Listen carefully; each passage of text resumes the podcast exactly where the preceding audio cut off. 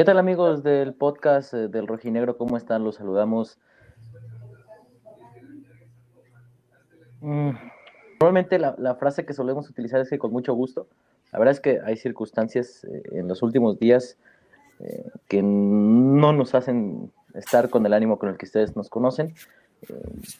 pero aquí estamos para platicar con ustedes todo lo acontecido pues sí, eh, en la corregidora también evidentemente, y bueno, no, con la noticia de hace unos minutos de la muerte de, Tomás Boy.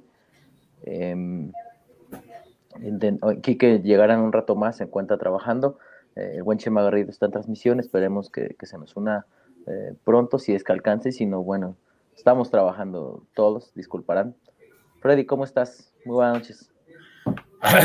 Ah, qué semanita, compañeros, la verdad este, mm, diría, digo, qué gusto saludarlos porque estamos en una emisión más del podcast del Rojinegro, pero lamentablemente no hemos estado del, del, todo bien desde, desde el sábado por la tarde para acá.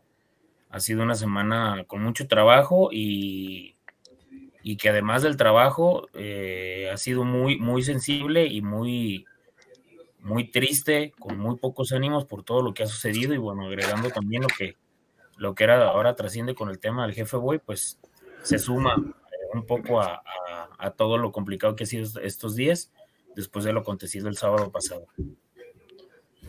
José, ¿cómo te va? ¿Cómo estás?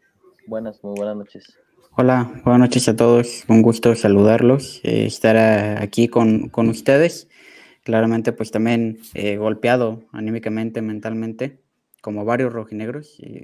Eh, lo sucedido, pues sí golpea, eh, golpea bastante, pero ya estamos aquí, eh, gustosos de, de, platicar con ustedes. Bueno, eh, primero que nada, em, me gustaría hablar a nombre de, de, mis compañeros. Mm. No ha sido difícil para ninguno de nosotros,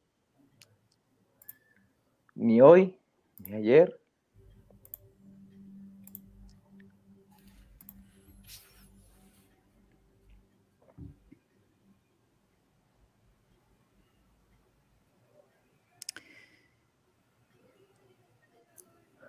Es, es complicado. Eh, nos cuesta, nos cuesta. Nos cuesta transmitir eh, lo que queremos decir. No es fácil. Queremos que de cierta parte nos entiendan. Estamos golpeados anímicamente, mentalmente. De verdad que nosotros tratamos de, de comunicar con ustedes, ser un intermediario para, para no solo para la afición rojinegra, para todo México, porque este es un hecho que golpeó a todo México. Es un día triste y tratamos de, salir adelante. Eh, sepan que, que nuestras, que rogamos, que nuestras oraciones están este, con, con las víctimas de lo sucedido, eh, nuestros mejores ánimos para, para, personas cercanas a nosotros que, que vivieron esta situación, que fueron a la corregidora y que afortunadamente pues salieron bien. Sin embargo, otras personas no, a ellos, mandarles nuestras mejores, este, mandarles nuestras oraciones, nuestras mejores vibras, eh, rogar porque superan esta situación. Sabemos que no es fácil, porque no solo implica lo físico, también implica lo psicológico para ellos, lo que se vivió. No podrán descansar tranquilamente. Claramente deberán llevar acompañamiento psicológico porque una situación así no es fácil. No, no es fácil. Y no es que dices, ah, ya, el día siguiente ya pasó, ya pasó todo, no. Realmente es todo un proceso para superar algo así. Primero que nada, bueno, intentar explicarles, mucha gente eh, nos escribía de que estábamos muy callados y que no hemos comentado nada a raíz de lo que pasó el sábado. La gente que se acercó a las inmediaciones del Estadio Jalisco eh, se habrá dado cuenta que tanto Freddy como Chema, como Quique, como un servidor, estuvimos ahí todo el tiempo, este, el sábado desde las 10 de la mañana hasta las, bueno, Freddy y un servidor y Chema hasta alrededor de las 4 o 5 de la mañana estuvimos ahí trabajando. Recordarles que este espacio es un espacio que utilizamos nosotros para hablar un poco más del Atlas, de lo que nosotros hacemos en los medios para los que elaboramos. Quizás ustedes no vieron mucha actividad aquí en, el podcast, en las cuentas oficiales, pero si ustedes se acercan a, nuestras redes sociales se habrán dado cuenta que estuvimos hablando con la gente que estuvo ahí, estuvimos tratando de contar y darle voz a la gente que quería escuchar eh, o que quería ser escuchada. Em, sabemos también que, que hay gente que, que, escucha el programa y, que nos conoce y, convive con nosotros en redes sociales, que estuvo ahí. Em, personalmente yo tenía pues un par de amigos desaparecidos también. Entenderán por qué no era fácil, ¿no? Salir. También era irresponsable en el momento salir, porque ninguno de nosotros estaba ahí. Y salir a asegurar cosas que nosotros no vivimos era algo súper irresponsable. Nosotros no podíamos salir a asegurar algo que no estábamos viviendo. Y bueno, eh, afortunadamente la información ha ido fluyendo. Em, como dice José, no tratamos de entender a, todo el mundo. Em, pero pues no es fácil, ¿no? En una situación así. Caray, em, Freddy. No, y es que la verdad es que sinceramente, entre que veías gente, este, mm, veías fotos, veías videos, veías comentarios de personas que estaban buscando a sus familiares, era, no, no, necesitabas imaginar que uno de tus familiares o uno de tus amigos estaba en una situación similar para, para comenzar a, eh, a lamentar. Sinceramente, uno sin, sin en ocasiones tener familiares cercanos o conocidos que hayan ido, le pegó, imagínense, ahora como, lo que comenta Beto, ¿no? Este, no, no fue una situación sencilla, no, no fue una situación sencilla, la verdad es que, además de que, sinceramente, para, para todos nosotros, el, el impacto de lo que estaba sucediendo, eh, aparte de ser muy duro, muy duro, era muy difícil de asimilar porque también nosotros tenemos una labor que es estar informando, estar investigando y, era muy complejo al mismo tiempo estar, eh, pues simple sencillamente con el ánimo de querer hacer algo que tenías que hacer, pero no lo podías hacer por, por la simple y sencilla razón de que estabas viendo todo lo que estaba sucediendo. Yo tenía dos o tres amigos que, que, estaban planeando ir y lo primero que hice fue escribirles. Afortunadamente eh, mm, se encuentran bien, algunos no asistieron, otros sí asistieron y, se encuentran bien. Y, digo, esto también queda ah, marcado para, para, todos, para todas las personas de que en ocasiones estamos eh, con un ritmo tan vertiginoso, haciendo todas las cosas por automático que ni siquiera nos damos cuenta de lo fácil que se puede ir todo. Y, entiendo también a las personas que, en su momento estuvieron eh, brindándonos su apoyo, de, entendiendo la situación por la que también como, como reporteros estamos pasando, porque ah, digo, a final de cuentas, eh, mientras que veíamos gente descender y sus familiares los abrazaban, también nos poníamos en, el lugar de, como aficionados y como humanos. Eh, estábamos en una parte que también teníamos que estar trabajando, entonces era muy difícil. Su, servidor, por ejemplo, estaba en el juego de, del Guadalajara y, tenía todo en la cabeza menos el juego del Guadalajara. De hecho, este, a uno de los editores que se llama Eric de, de ESPN, le mando un saludo me decía, ya está de más lo que, lo que se realiza ahorita, ya, o sea, sinceramente no estábamos con la cabeza en, en, ese juego y no porque sea Chivas o mucho menos.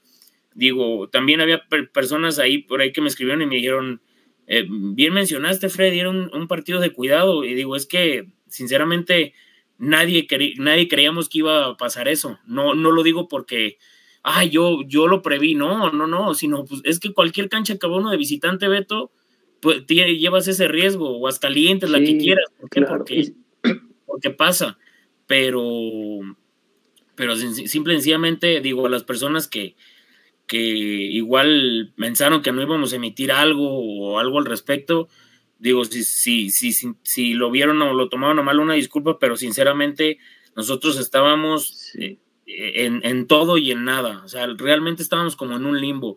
Yo veía a Beto, el, sábado y el Beto, Beto estaba con un con la gorra ah, aquí, imagínense, tuve hasta un malentendido con Freddy en el rato porque sí, hasta nos andamos estábamos, porque estábamos, todos mal.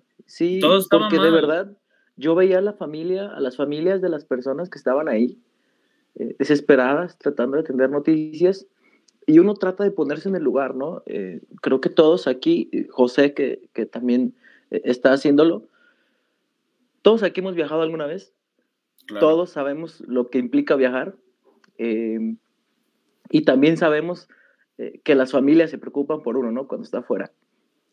Tratas de entender cómo se sentían las familias en ese rato y, así fue el domingo. El, domingo la gente que se acercó ahí, eh, les mando un fuerte abrazo, eh, que, nos veían em, ver llegar a las familias de los hospitalizados.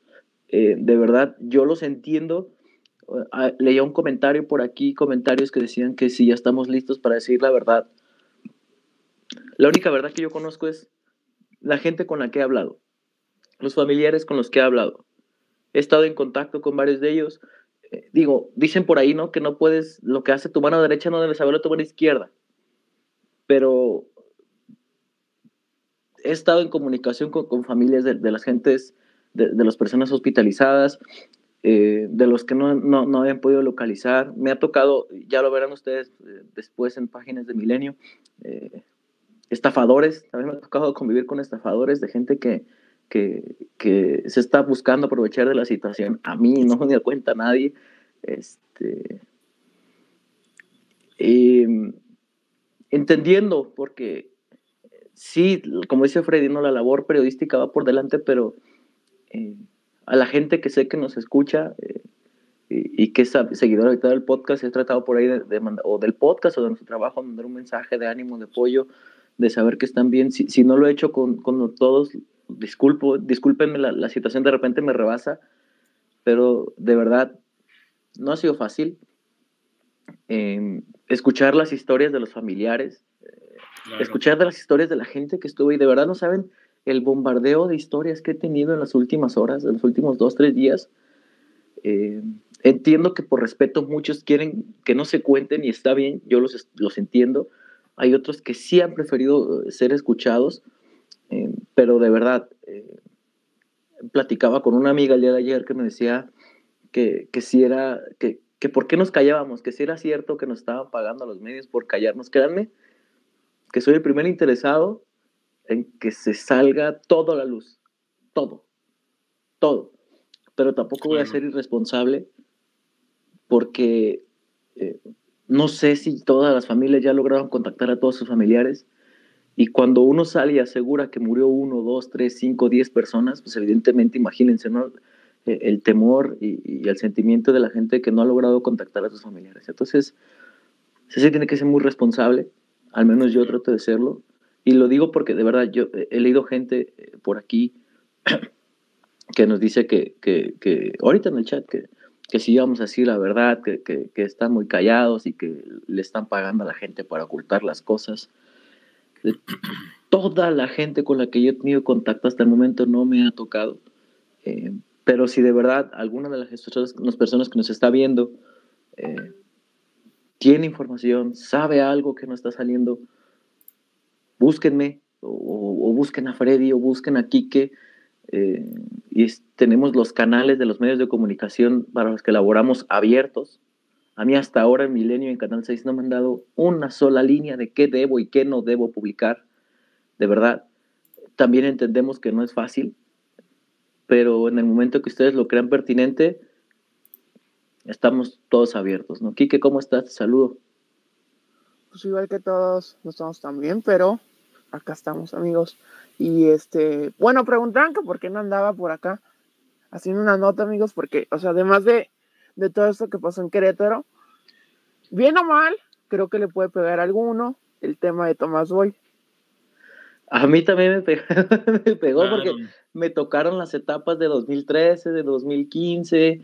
Una de las mejores entrevistas que, que he hecho a lo largo de, de, mi carrera justamente fue a Tomás cuando dirigía en Chivas, imagínense y estaba acordándome ahorita de todas las historias que me han tocado con Boy, cuando me mentó la madre, cuando le dije, pues ya te van a correr, pues qué, pues me muevo. Más adelante vamos a estar platicando de eso también, porque pues evidentemente queríamos abrir primero con por, no es que una cosa sea más importante que la otra, pero sí con lo que la gente quería escuchar, ¿no? Lo del sábado. Ahora sí, que me decías.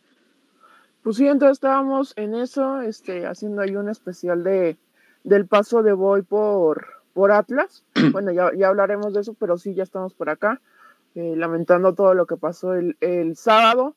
Y yo, yo hacía, yo estaba recordando ayer que me tocó ir al estadio a lo de, a lo de la misa.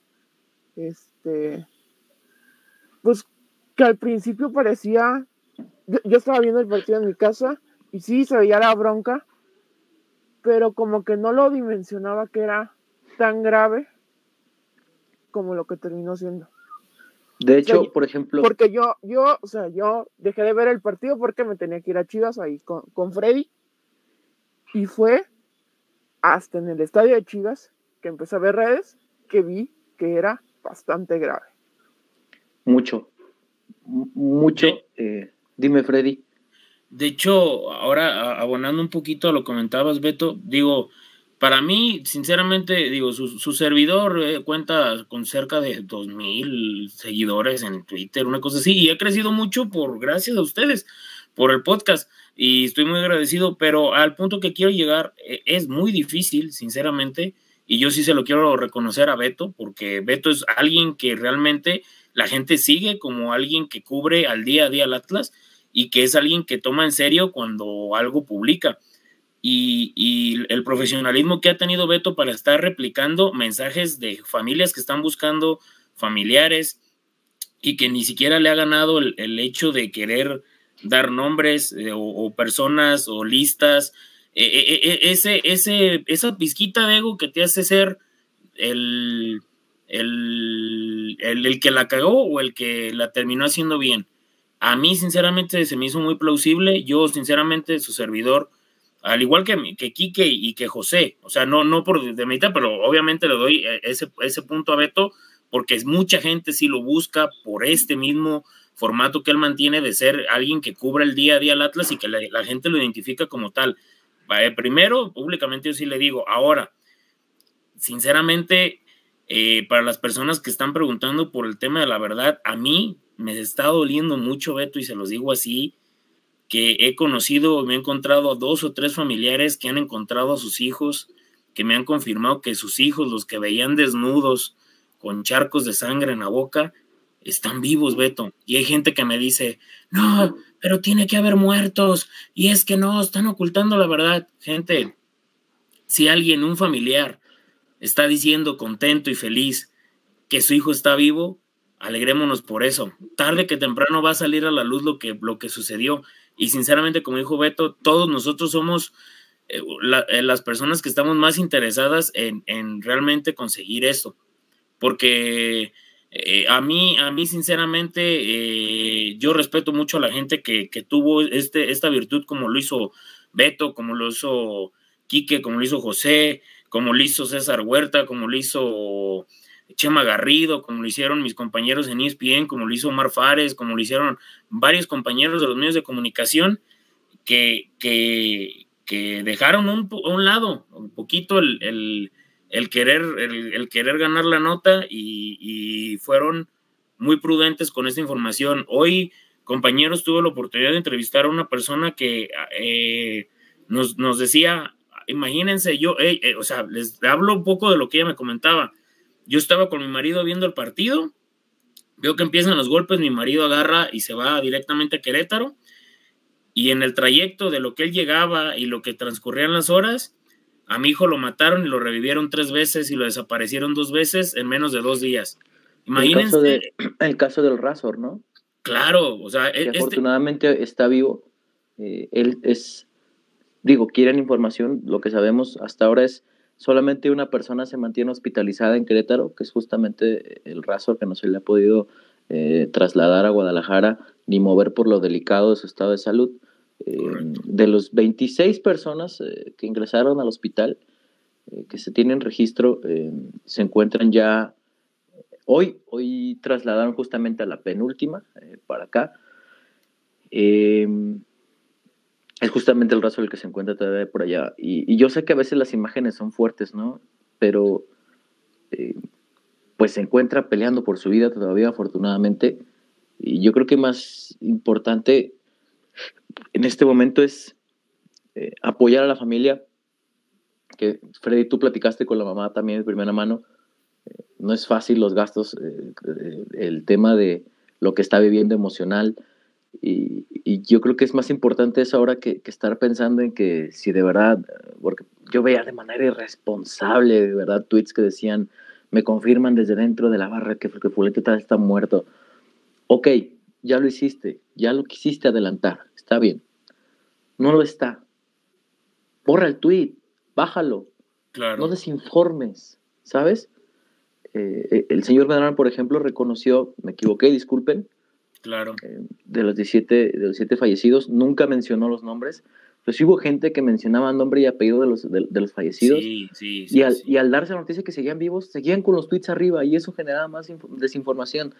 De verdad, créanme que nadie se va a acordar el día de mañana si lamentablemente esperemos que no y toco madre lo que quieran si fallece uno de ellos.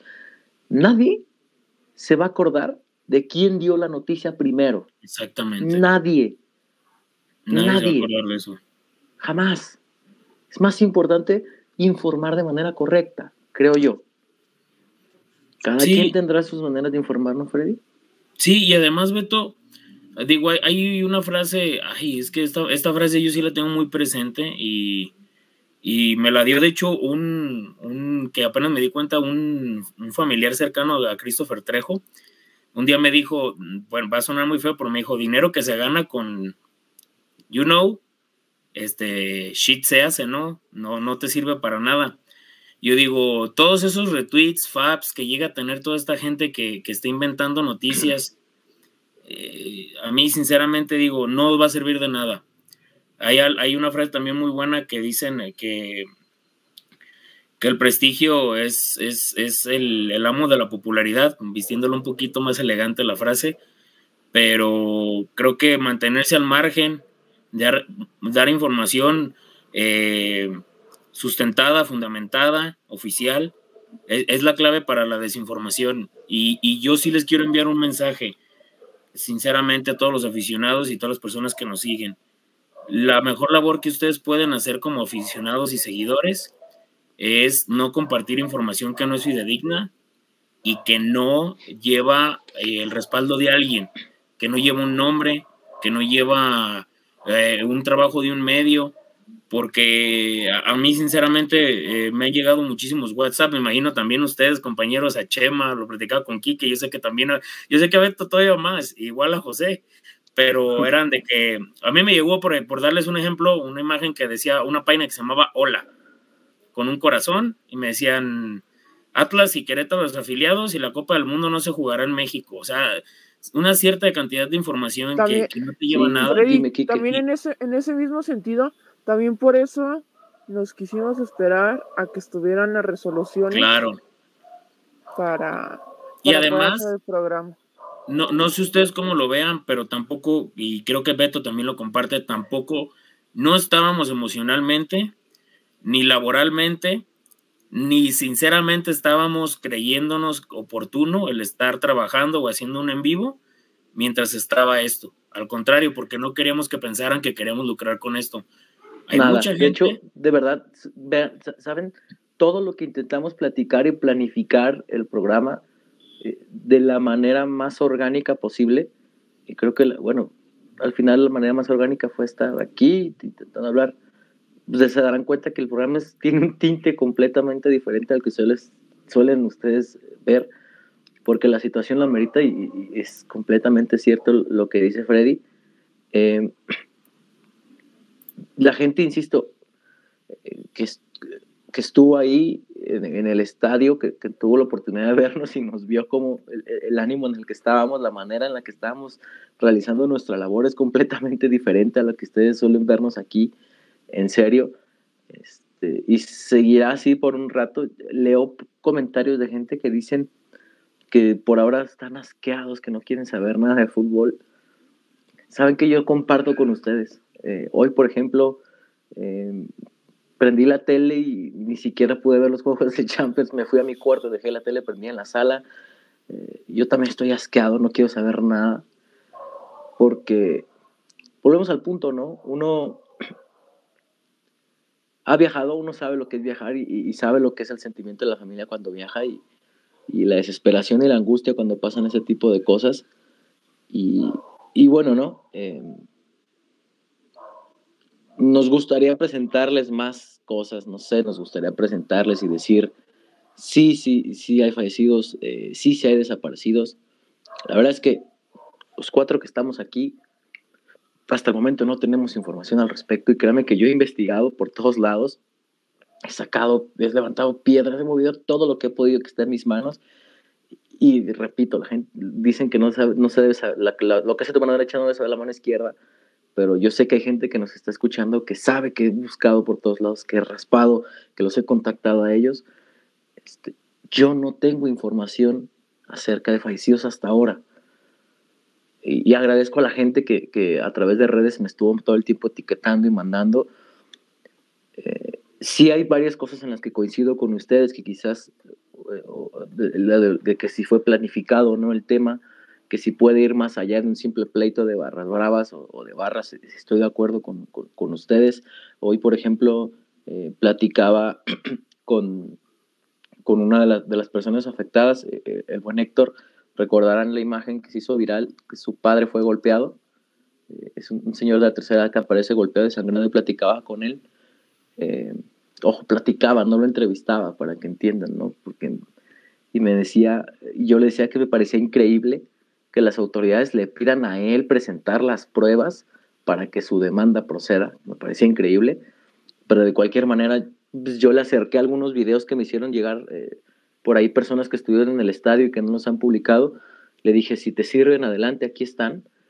Este, sí hay cosas que me parecen increíbles, Freddy, Quique, José, pero pues como comunicadores, eh, pues sí debemos tener más cautela a la hora de hablar de todo eso, porque no es lo mismo, ¿no? Que salga un comunicador o una persona que representa un medio de comunicación asegurar y decir cosas, porque tú sí las tienes que sustentar en nuestro caso, a de repente una cuenta en Twitter, ¿no? Que, que no tiene foto o, que tiene 250 seguidores, pues la repercusión es muy diferente. Correcto. Y, y, eso es lo que tratamos de cuidar, al menos nosotros, ¿no? Sí, entonces, sí, también por, por, eso mismo, o sea, los tiempos se dieron para que hoy hiciéramos el en vivo por todas estas cuestiones que ya les dijimos, para terminar de tener la, la resolución por parte de la liga y la comisión de arbitraje que ya ahorita ya José preparó un gráfico y ahorita lo vamos a ver. Y también por lo mismo que tenemos que cuidar las cosas no podemos los cuatro acá trabajamos en medios no podemos publicar a la ahí se van las cosas. Estamos se tienen que corroborar las cosas. Como, como es que el sábado salió mucha información de que ya había tanto número de fallecidos, tanto número de desaparecidos, de heridos. No era oportuno hacer un programa ese sábado. De hecho, no se hubiera podido hacer. Entonces. No, no, no.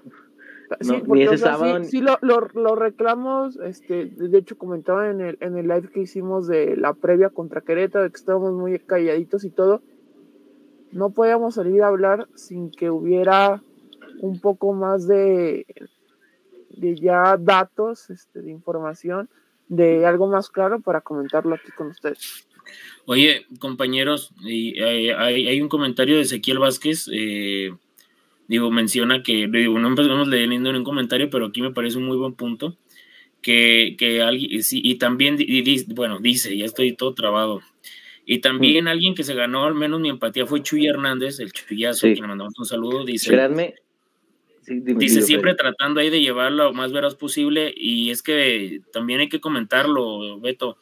Chuy, por ejemplo, digo, eh, mientras que Beto estaba, pues los dos trabajan en Milenio, mientras que Beto ya estaba en el Estadio Jalisco eh, con el tema de, la reunión de los, de los elementos de la barra y todo lo, esto que estaban eh, como organizándose.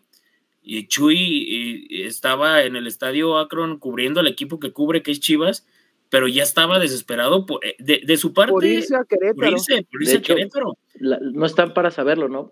quizás a lo mejor no sé si el Chuy está de acuerdo que cuente esto, pero pues mientras yo seguía en el estadio la madrugada del domingo, Chuy ya iba rumbo a Querétaro. Sí, Ujú. no, Chuy- sí, pues nos Sí. dijo a nosotros, sí, no creo que tenga nada de No, malo. Chuy No, nos salió dijo. rumbo a la madrugada a Querétaro y Chuy era el primero. eh, está, tratábamos de, de- de tener de cosas de comunicación con él, en decirme que le parecía increíble y, y- y que pues que necesitaba sacar a la luz lo que saliera, lo que tuviera que salir. Eh, estuvo yendo a colonias de, de, de, De alta, bar- de, de alta demanda de barristas, no sé cuál sea el- la frase en Querétaro. Estuvo en contacto con, también con las familias estando allá. Em, estuvo en las afueras del CEMEFO. Hubo gente que me escribió, por ejemplo, que me decía es que estamos aquí en el CEMEFO y no nos quieren dar a, a los cuerpos. Y Chuy de verdad estaba fuera del CEMEFO y me tomaba foto y me decía, estoy aquí, no hay nadie. No hay me mandaba las fotos. Me decía, es que yo estoy aquí, diles que si están aquí, que por favor me digan, yo les ayudo. Este, y me mandaba las fotos, me decía, no hay nadie. Y estuvo afuera del hospital y sí iba a la Procuraduría de Querétaro. Este, la verdad es que sí, eh, aquí estoy de acuerdo completamente con la lo que dice aquí la gente. Este, y estuvimos todo el tiempo en constante comunicación, eh, también entendiendo, ¿no? Que, insisto, la principal labor o la principal función en ese momento era tratar de informar. Y, Y además- dime, Freddy. Perdón, Beto, no, no te quiero interrumpir, pero, pero también mencionar que Chuy, si alguien se caracteriza aquí en México por cubrir el tema de barras y lo hace Como muy dice bien, Fabricio Alarcón. como dice Chuy, Fabricio exactamente. Chuy lo ha hecho muy bien. Yo, yo por ejemplo, Beto, tú- eh, digo, yo eso lo viví como aficionado porque yo tuve un proceso de menos medios en los que, bueno, cuando conocí a Beto, trabajé en, en De la Patada, que era de Alex Ramírez, a quien le mandamos un saludo. Termino mi, mi carrera universitaria y, y tomo como unos seis meses de descanso y voy como aficionado. Y ustedes estaban cubriendo el, el, aquella bronca de Atlas contra Monterrey, recuerdan en el Estadio Jalisco, aquel partido de vuelta de los cuartos de final. Y, Precisamente. y, y Chuy era uno de los que estaba metido en, en la boca del lobo, o sea, no. Yo estaba atrás de él, él se me Exactamente, puso, atrás- me puso iba. detrás de él cuando Be- voló a todo. Beto, Sí, Beto estábamos no me va a dejar mentir, sabía cómo iba, cómo iba a suceder las cosas, era alguien, es, ah, es alguien que está especializado. Y yo entiendo que hay mucha ani- este, Animadversión. Con, con, con Chuyazo por el tema de que él cubre el Guadalajara y Sí, por el mensajes, personaje, pero- claro. Exactamente, pero Chuy, sinceramente, yo es alguien de los que más admiro en los medios de comunicación y quien le tengo muchísimo respeto por cómo trabaja y cómo busca. De hecho, Beto, y esto lo quiero decir así, las, las personas que en ocasiones dudan de que nosotros, eh, o que nos están pagando, o que, o que, ¿cómo podría decirlo? Que nos estamos haciendo guajes para decir la verdad. Ojalá, ojalá, sinceramente, se dieran una vuelta, o sea, tuvieran la oportunidad de ver los grupos de WhatsApp, de aseguro de Quique, de José, de Beto y el de su servidor, al igual que el de Chema. Yo acá en, en, en ESPN mandaron a tres compañeros y son dos, tres, cuatro, cinco de la mañana y están mandando material y no han descansado y estamos, eh, todos están por igual. Yo veo a Beto cansadísimo, yo veo a Quique igual, veo a José en friega, veo a sus jefes de Beto, veo a los jefes de Quique, veo a mis jefes, o sea, realmente todos estamos como estirando la liga de una manera increíble porque realmente estamos tratando de buscar algo bueno, o sea, no lo estamos tratando de ocultar. Sin, sinceramente, el día que nosotros estemos tratando de ocultar algo así, pues sinceramente eh, creo que no, no estaremos ni considerados como humanos a algo así. Se los juro que yo creo que más de alguno de nosotros se ha clavado dos o tres horas, Beto, no más de mentir, buscando un solo nombre, familiares de un solo nombre, y, le, y, volteas y ves otro, y buscas y encuentras una pista y encuentras otro, y, y, y estás, eh, que una prima de un amigo de un vecino tiene el contacto de tal chavo que estuvo allá, ok, lo buscas, lo encuentras, y llega un momento en que cuando ya tienes esa llamada y que la persona te dice que su familiar se encuentra bien o que está hospitalizado, que está estable, te da una tranquilidad enorme. Sinceramente creo que nadie de nosotros vamos a tomar como algo a, a, felicidad o que nos dé gusto el saber que ahí va, hay un deceso. A mí sinceramente... Yo es lo que menos quiero, toparme una noticia. No. Sinceramente. Sí. Digo, a mí también, por ejemplo, la gente que, que inventó historias de este señor que estaba con su hijo que tenía unos lentes oscuros y que estaba cieguito, este, digo, me da risa porque la gente lo tergiversó y hay una frase muy buena que dice que una mentira dicha más de mil veces se vuelve verdad. Y yo sí le pido a la gente y les insisto, si ustedes ven algo, corrobórenlo. Yo a todos mis amigos les dije, todo lo que vean antes de compartirlo, al menos mándenmelo y yo les puedo decir si es confiable. Si yo veo que dice Enrique Ortega, Alberto Ábalos, si es alguien que trabaja. Y no porque, y no porque nosotros digamos la verdad, ¿no? Sino porque Correcto. Pues parte de nuestra labor es corroborarlo antes de publicarlo. Y porque se está cambiando, Beto. O sea, yo, yo te veo a ti que preguntas, oye, ¿alguien tiene el, no, tiene el nombre de esta persona? O sea, yo, por ejemplo, hasta hoy me andaban queriendo golpear unos haitianos allá afuera del, del hospital civil. Hay unos guardias que son haitianos y no hablan español, nada más hablan francés. Y no querían que grabáramos. Entonces, pues andas ahí en todo y nada. O sea, uno anda, anda sea, realmente está muy enojado, pero no me pude enojar. Estoy, estoy tan, tan estamos tan, eh, tan, tan como impactados. Inmersos. Sí, o sea que ya no sabemos, ya no sabemos qué es lo que está pasando y lo único que queremos es tratar de que todo se lleve a buen puerto y que salga eh, la verdad de las cosas. No, nosotros no nos ganamos nada con ocultar nada, compañeros. Al contrario. el tema de eh, lo, lo, del tema de las sanciones eh, para Querétaro. Ah, déjalo, déjalas pongo. Ahí tiene, el buen Quique tiene una. La resolución de la comisión disciplinaria, barra del Querétaro, vetada por tres años en juegos como local, así como un año en calidad de visita. Barra de Atlas, sancionada seis meses sin ir a juegos fuera del Jalisco. Desde ahora en adelante las barras visitantes quedan prohibidas. Los agresores del sábado quedan vetados de por vida de los estadios. Se generará un fan ID por medio de clubes. El número de acreditados por barra será limitado, obligatorio para la temporada 2022-2023. Primer equipo varonil, femenil y fuerzas básicas de Gallos jugarán a puerta cerrada durante el año. Atlas gana el juego en la mesa por marcador de 3 por 0. Ah, quizás este es lo que me voy a eh, donde me voy a quizás salir del papel que he tratado de, mostrar, pero es mi sentimiento. Para mí Querétaro tendría que haber desaparecido. Así. Eh, y no porque no porque fue contra el Atlas. Es una plaza donde ya se ha presentado varias veces. Y donde la gente que hemos tenido de oportunidad de la corregidora la verdad es que sí llegas con un medio tremendo, miedo, perdón, tremendo. De verdad espero que la decisión que tomaron de mantener la, plaza no traiga repercusiones, porque lo decíamos, ¿no? Y lo decía mucha gente en redes, pues quizás en uno o dos años no pasará nada. Pero ¿se acuerdan hace cuánto fue la campala allá en Querétaro? Fue 2009, ¿no? O 2010. 2010. Y volvió a suceder. Y no nada más con Atlas, hay campales y es muy complicado. Entonces,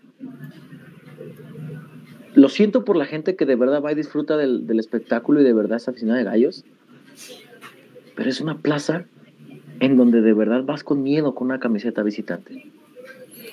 A mí, que, a mí no me ha tocado, bueno, termina Beto. Dime, entonces, para mí sí debió haber deberían de haber desafiliado al Querétaro. No lo hicieron, bueno, esa es opinión personal y no representa ni a mis compañeros, ni al podcast, ni a Milenio, ni a Canal 6, a nadie. Esa es opinión personal y es todo lo que voy a decir al respecto de las sanciones que me parecen absurdas, desde el punto en que, por ejemplo, no se puede viajar de visitante como barra. Y si viajan como grupos de aficionados eh, no encapsulados, ¿cómo los van a detectar? Exacto. O sea, por ejemplo, pones, ok, la barra de, Querétaro no puede entrar tres años, pero fuera puede, es un año de castigo. O sea, aquí no vengas, pero allá fuera es tu desmadre. Eh, pues hay muchas cosas. Dime, Freddy.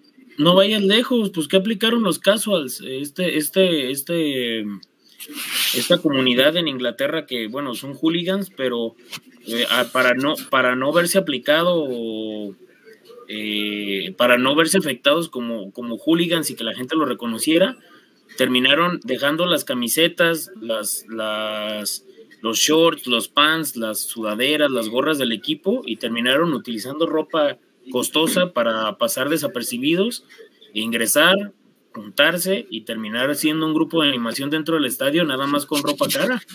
Y así libraban todo este tipo de seguridad. Entonces, yo, yo sinceramente también comparto tu punto de vista, Beto. A mí me parece que el conjunto de Querétaro tuvo que haber sido desafiliado. Y, y había una persona que un día me dijo, y, y, si hubiera sucedido con el Atlas, hubiera sido lo mismo. Lo mismo.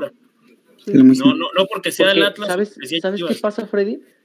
Y, y yo entiendo que las barras le dan color a, a- a los estadios. Y, Claro. y yo sé que a, a muchos de nosotros, por ejemplo, no sabemos más de una canción, y no solamente de la barra del Atlas, sabemos muchos de, de- de las barras, pero de verdad hay gente, y no voy a, no voy a, no voy a, a generalizar, porque conozco uh, barristas y, y- y sé que hay unos que van y se dedican solamente a, a ver los partidos, a alentar y, y a lo que tienen que ir, pero no todos son así. Claro. Y, yo creo que esos son los que dañan el fútbol y dañan el deporte y dañan las familias. Hoy no nos podemos dar de golpes en el pecho diciendo este, los de Querétaro golpearon familias porque lo hemos visto en todo el fútbol mexicano. Sí. Yo veía la imagen del niño este corriendo junto con su mamá, su papá y su hermana y el niño sin camisa. Dices, no puede ser, ¿no? Este, entonces sí creo que es un, es, un, es un mal generalizado, pero es un mal en el que sí sé que no todos entran, pero unos cuantos, unos cuantos nos llevan a esto, ¿no? A, a, a- a después estar velando por las vidas de otros. Eso está mal. Esto no debería ser así, esto es un deporte, esto es... No tienes por qué ir al estadio con el miedo de que de que te vayan a matar, que te vayan a pegar o de no puedes utilizar una camiseta del equipo rival. Insisto, repito, aquí yo sé que muchos de nosotros no sabemos los cánticos y no solamente de la barra del Atlas, de todas, y, no estoy generalizando y diciendo la barra 51, pero sí hay personajes, sí hay personas dentro de estos grupos de animación que no le hacen bien, ¿no? Y ah, el, eh, el tema de este de la desafiliación, creo que al final, no sé si ustedes lo notaron, pero en, en la gran mayoría de, de los medios importantes, los medios de relevancia y los, los personajes, es que no sé si llamarlos reporteros, sino más bien periodistas, yo sí sentí como un cambio de discurso de lo que pasó del sábado cuando empezaron a salir todas las imágenes a lo que ya se decía ayer en la noche y ya hasta hoy que ya se dio la resolución oficial. No sé por qué pasó eso, pero sí al final creo que sí, sí, para mí también era la, desafiliación, pero tampoco hacerla de tajo tal cual, porque también aunque el castigo era muy severo, no era arrancar el, el problema de tajo, o sea, con la desafiliación tendría que venir de la mano otro tipo de cosas en el castigo, creo que esa era, esa, eso era lo ideal. Y hoy en la conferencia al final, creo que las, las sanciones se quedan muy corto, aunque ellos dicen que históricas, pero mí no son históricas, se queda corto de lo que, de lo que vimos el sábado, se queda muy corto y también acá preguntaban que por qué castigaban a la, a la 51. Tan mal estuvo planeado esas sanciones, esa conferencia de prensa, que la propia liga se terminó este, cruzando. Sí, tuvieron que sacar un comunicado después Porque- para Porque habían para dicho primero. arreglar Mikel su dijo- cagadero. Sí, porque Mikel dijo el sábado, cuando anunció la suspensión de los partidos del sábado y los partidos del, lunes de la femenil, que no iba a volver a ver barras de visitante. Y ese es el castigo que le terminan metiendo a Atlas de seis meses. Entonces, no había congruencia. O sea, aparte, Quique, per- per- perdón, Freddy, José, anuncias un castigo de un año como visitante para Querétaro, seis meses para Atlas, pero luego anuncias que ninguna barra visitante puede entrar. ¿Cómo? O sea, ent- entonces, en términos generales, no hay castigo para Atlas. O sea, el castigo, ajá, o sea, no hay castigo particular para Atlas, es general. Ajá. O, o ¿Cómo? O sea, de verdad. Bueno, La propia liga, la propia liga ni se entendió. Eh, El Miquel, Miquel Arriola, eh, desde el día domingo, estuve siguiendo varios programas deportivos, W Deportes, estuve siguiendo Marca Claro, ahí los, los reportes que, que, que en Chema, también estuve al pendiente de- del- del medio donde trabaja Beto, eh, Canal 6, siguiendo las notas que hacían minuto a minuto con, con Freddy, eh, los redes sociales de, de Pressport con Quique. Y conforme iba leyendo, escuchando, viendo, me daba cuenta que el discurso de Miquel Arreola era el repetido y el mismo para, para, para todos los medios, que no daba una solución y realmente solo era repetitivo y era desgastante. Y hoy, y hoy la resolución pues recae en esto, en, en, medidas... Fueron resoluciones al vapor para poder continuar con, con la jornada del fin de semana. Y eso fue lo peor. Y que todavía, y que todavía en redes sociales eh, las redes sociales de la liga remarcaron medidas ejemplares, no sé de dónde es ejemplo, pero bueno, y esto yo lo digo a título personal, como dijo René, fue un desayuno vegano, sin huevos. Fueron, Eso lo digo yo, personal. personal. esta, opinión no, pero fue una gran referencia, fue una gran referencia. Sí, claro, referencia. Entonces, fueron, fueron decisiones completamente lamentables y yo coincido, eh, ya esto también lo digo de forma personal, coincido con, con, el punto de que Querétaro pues debe ser desafiliado y que además, sí, que la barra 51, algunos son este, muy violentos, las barras en general son muy violentas, pero así como se castiga y se persigue de ley a los eh, hoy violentos del sábado de Querétaro, también se debía perseguir de ley a los violentos de la 51 que salieron en, este en algunos videos. Debió ser parejo, eso sí, también, pero esa es su opinión muy personal. Es personal, es personal y debe ser este seguido de ley en general y parejo, no arbitrariamente. Pero bueno, ¿qué, les digo? No, estas decisiones fueron tomadas muy, muy mal. Fue un muy mal manejo. Desde el protocolo en la semana como se trabajó hasta cómo se maneja también la Fiscalía de Querétaro. Hoy también ya está dando resultados de cierta manera, pero el actuar fue muy lento en todas las instituciones, de todos los involucrados. fue increíble.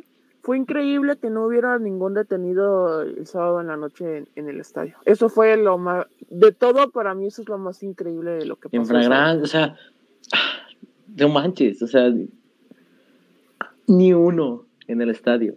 Y no es porque detener a uno iba a cambiar la situación pero ni uno, ni uno. Y se tardaron 50 horas en capturar a, alguno. O sea, Beto, por favor, salúdame a Freddy, que desde el sábado solo vi un reportero en mi casa y no a mi hijo. Le mando un abrazo, don Freddy. Creo que todos estamos igual. mi papá. Estamos no, ¿sabe qué era lo curioso? Digo, lo voy a comentar, digo, como algo eh, medio chusco, ¿no? Porque yo estaba todo estresado ahí en el, en, en el estadio y, y, mi papá me mandaba emojis, ¿no? Así de, de corazoncito y luego me decía, contéstame con emojis y yo un lado del reno y el reno todo encabronado.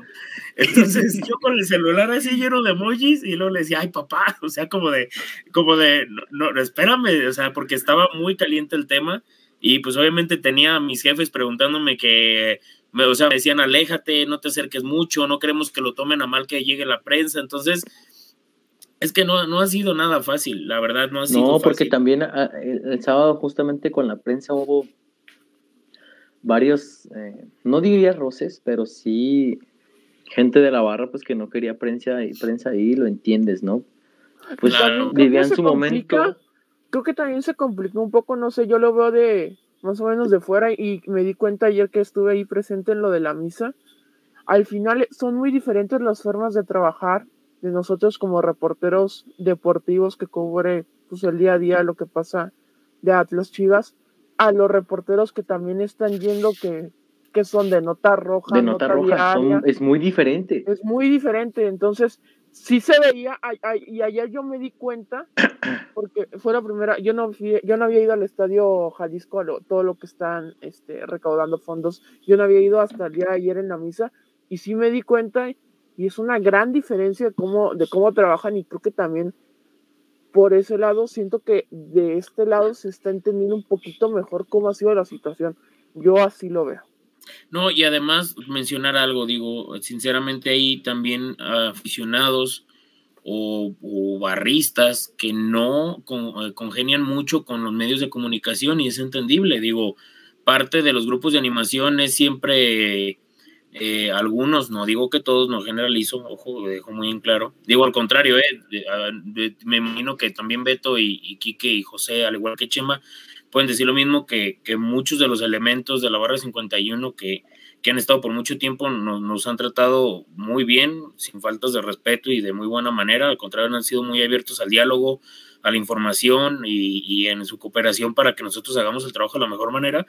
Pero también no pueden hablar por todos, ni todos piensan igual que alguno que otro líder o representante importante de la barra. Entonces, eh, no, no, no, no ha sido sencillo. En, ocasiones había uh, algunos aficionados de que no, que digan la verdad y que tengan huevos y, y, tú te quedas pensando y dices, ay, güey, o sea, ¿en qué, ¿en qué momento me están faltando huevos para, para estar aquí? O sea, estoy al contrario. Y, y, había otros que no, pues están aquí, están apoyando, malo que no vinieran a nada o que nos estuvieran juzgando. Entonces, eh, eh, creo que el, el, ánimo de la gente, hay quien lo puede llevar a, a decaerse, a lo mejor como estamos nosotros, que vi por acá un comentario que nos veíamos muy cansados y que, y pues es que estamos, estamos cansados y estamos tristes y estamos este, tensos porque también queremos sacar información, no piensen que estamos... Eh, Yo como estoy asqueado de todo. Sí, o sea, realmente, realmente estamos, no sé si se sientan ustedes igual, pero estamos sacando las cosas en automático y tratando de buscar sí. todo y a la vez, a veces ya dices, yo ahorita, por ejemplo, llegué ahí al, al Uh, le iba a mandar un golazo a Little Caesars y me compré, una, me compré una pizza, le di una mordida, por lo regular me zambuto hay tres o cuatro rebanadas, le di una mordida a la pizza y no tenía hambre. O sea, ya nada más me paré por automático porque me di cuenta a las seis de la tarde. Entonces, eh, todos andamos igual. Ahora, también, también mencionar algo y, gracias a toda la gente que está tratando, está entendiendo el punto que tocaba Beto al inicio de que para la gente que preguntaba que estaban muy escondidos y cuestiones así. Hay gente que está, no digo retractándose, pero sí están entendiendo lo que, lo que está sucediendo y es igual para todos los compañeros de medios de comunicación. Sinceramente, eh, les agradecemos que también estén al pendiente y que, y que estén colaborando también porque veo que algunos mencionan que eh, no van a seguir compartiendo información que, que no vean legible o que no vean confiable y eso es muy bueno también para nuestra labor, Beto. Sí, este, por último, para tratar de cerrar, dime, Kike. Yo, yo, yo sí quería comentar antes de cerrar el tema de lo de Querétaro. A mí se me hace muy injusto los comentarios que algunos aficionados están haciendo hacia los jugadores en redes sociales. Oh, sí. A, los jugadores de Atlas. A mí se me hace increíble sí. porque, a ver, para estamos de acuerdo que, que, este, que sí, la tragedia creo que sí la vivió más la afición pues de Atlas, los que estaban, los que fueron golpeados, los que están aún internados en, en hospitales, pero también los jugadores de Atlas lo vivieron. Los jugadores de Atlas, ya salió un video, no sé si fue el domingo o apenas ayer, en donde se ve que algunos aficionados que, que brincaron de, la, de las gradas a la cancha se terminaron metiendo al, este, al vestidor. Entonces. Y que Gustavo White, que, por ejemplo, les dio un muy buen salió disco, bueno, a calmar a la gente. Eh, digo, yo voy a voy a tratar de respetar todo ese tipo de opiniones, este, pero creo que mucho les debería decir el hecho de que todos tuitearon al mismo tiempo el video que subió Atlas. Correcto. Nadie más comunicó nada nadie publicado nada más que el video. Y a través de las diferentes cuentas se están rifando cosas de los jugadores, que los propios jugadores regalaron. Creo que eso les debería de decir mucho. Uh -huh.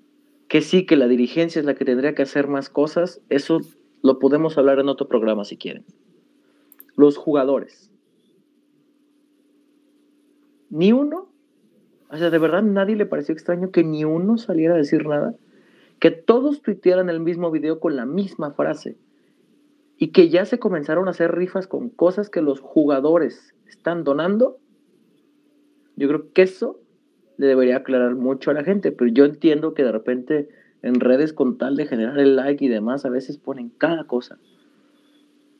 No, Eso no. es, bueno, tu tema, Freddy. No, no, no, yo vi un tweet, por ahí se lo mandé a, a César Huerta, que le mando un saludo, y le dije, esto es lo que mata la chamba de nosotros, Beto. O sea, digo, no, digo, nomás porque no lo tengo en la mano, pero yo sí lo menciono, digo, no creo que sea alguien que, que, que valga la pena darle crédito, pero unos tweets, Beto, dos mil desaparecidos, 300 muertos, 40, 400, a ver, papacito, ni siquiera esa gente estaba en el estadio, por Dios. O sea, mínimo cuádrenlas, como dice el jefe Medrano, a quien le mandamos también un saludo, dijo, por, digo, por, por esto también que hizo, que mencionabas, Beto, de, de, de pedir una disculpa por lo de la cifra extraoficial, pero primero cuádrenlas, o sea, cuádrenlas, o sea, ¿cómo, cómo se te ocurre decir eso? Y, y, pues no, no, no, la verdad digo aquí, y entiendo que la gente trata de, de tratar de, intenta mm, emitir eh, información, compartir información, pero traten de, traten de buscar que la información que compartan mm, llegue a la gente adecuada y no que lastime, ni haga sentir mal, ni termine eh, complicando. Ahí, ahí está el, el, video de la mamá de, del buen Razor, Beto. Pidiendo por favor que dejen de decir que su hijo está muerto. Sí, claro. Y, que su mamá está enferma y que están buscando la manera de que no, no, no trate de, de, llegar a, el mensaje, el, bueno, la noticia a ella, dice Alejandro Valenzuela, se llama clickbait, sí, pero no, no, no, no, tampoco es el clickbait, porque hay gente que, que ni siquiera tiene cuentas de redes sociales y lo está compartiendo en grupos de WhatsApp. Eso no es clickbait, eso es desinformación y falta de educación. A mí, por ejemplo, me mandaron un, un video de audios de WhatsApp de que no, yo estuve ahí, vi cómo los mataron y vi, a ver, nombres, ocupo nombres, ocupo información precisa. No, no puedes estar compartiendo esa información.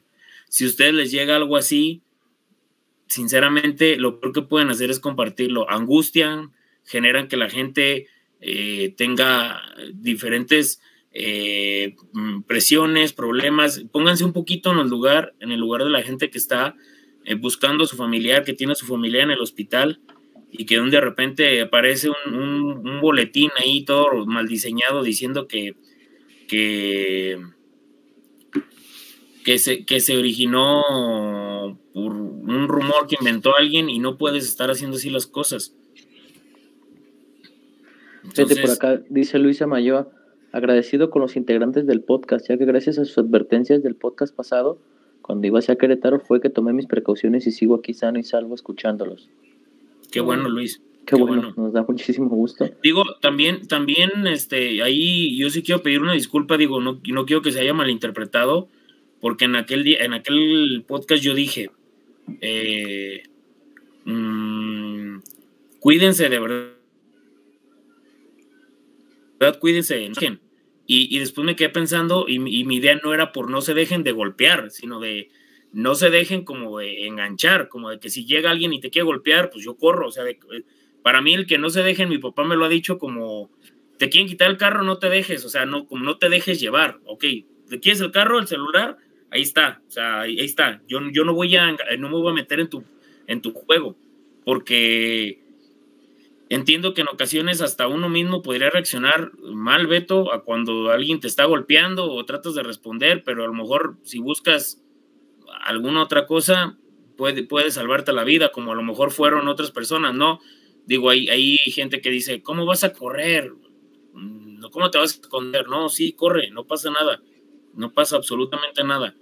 No conozco a alguien que, que, que se haya arrepentido por haber hecho ese tipo de cuestiones. Entonces, la verdad que bueno, qué bueno que está bien y, lo comentamos, era un partido, no era un, partido sencillo, así pasa en muchas plazas. Yo, por darles un ejemplo, una vez yo iba a, cubrir un partido de Querétaro contra Querétaro, Necaxa contra América y, y, escucharon entre pláticas que éramos de Guadalajara y nos querían golpear por eso y, ni siquiera llevaba playera, entonces ahí sí sentí miedo. Yo imagínense lo que vivió esa gente y lo que está viviendo la gente que está viviendo días complicados, entonces cualquier información que tengan, traten de, reservarla y pónganse un poquito en los zapatos de, la, de la gente que, está viviendo momentos difíciles. Dice por acá Ramiro Rodríguez que no haya víctimas que lamentar es excelente noticia, pero no distraernos de la exigencia de dar justicia a las familias. Todo el peso de la ley a los responsables directos o indirectos de la barbarie. Claro. Es el tema que queríamos tocar. Normalmente siempre les decimos nosotros que, pues que donen, que dejen dinero para el Homero, ponemos las cuentas de PayPal y demás. En esta ocasión, no en esta ocasión, les vamos a pasar al menos las cuentas que nosotros tenemos o que hemos visto de familiares directos. la de, tengo la que compartiste, Beto, del, de raso. Que es el que está más grave. Ajá, Entonces, en esta ocasión, pues, no es para nosotros. Aquí está. Les vamos a poner la cuenta, justamente por la, porque mucha gente ha preguntado. Esa es la cuenta directa de donde ustedes pueden apoyar. Así es. En esta ocasión no les vamos a decir a nosotros que nos donen a nosotros o que le pongan al Homero como solemos hacerlo.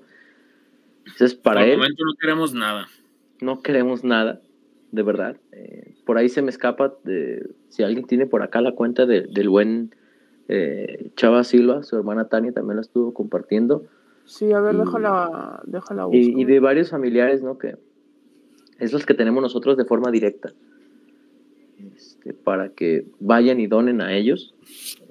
Este, nosotros no queremos nada. En este momento no, no, no queremos saber nada de eso. Pero queremos tratar de ayudar. Yo ya lo hice mediante mis medios y mediante lo poco o mucho que tenía. Estoy seguro que mis compañeros aquí presentes también. Y bueno, si podemos aprovechar a la gente que nos está viendo para que también caigan un poco de donaciones para ellos, adelante. Ese es el tema con el que queremos cerrar esta situación por ahora, porque estoy de acuerdo con el comentario, hasta que no se presente y que no haya justicia por lo que pasó, entonces sí se estará tranquilo, creo que ni así. ¿Por Sí, qué? ah, y bueno, otro, dime. no, termina, Beto, termina. ¿Por qué? Bueno, porque hay que tocar otro tema también que la gente nos está escribiendo mucho. De Tomás Boy. Híjole, qué días tan difíciles, ¿no? Fíjate, no hemos hablado Sí. un solo minuto de fútbol. Bueno, a mí no me Sí. quedan ganas. Este, ni de hablar del juego de Juárez. Lo tendré que ver porque tendré que hacer la nota. No les prometo que vaya a ver post, la verdad. Ya lo veremos más adelante.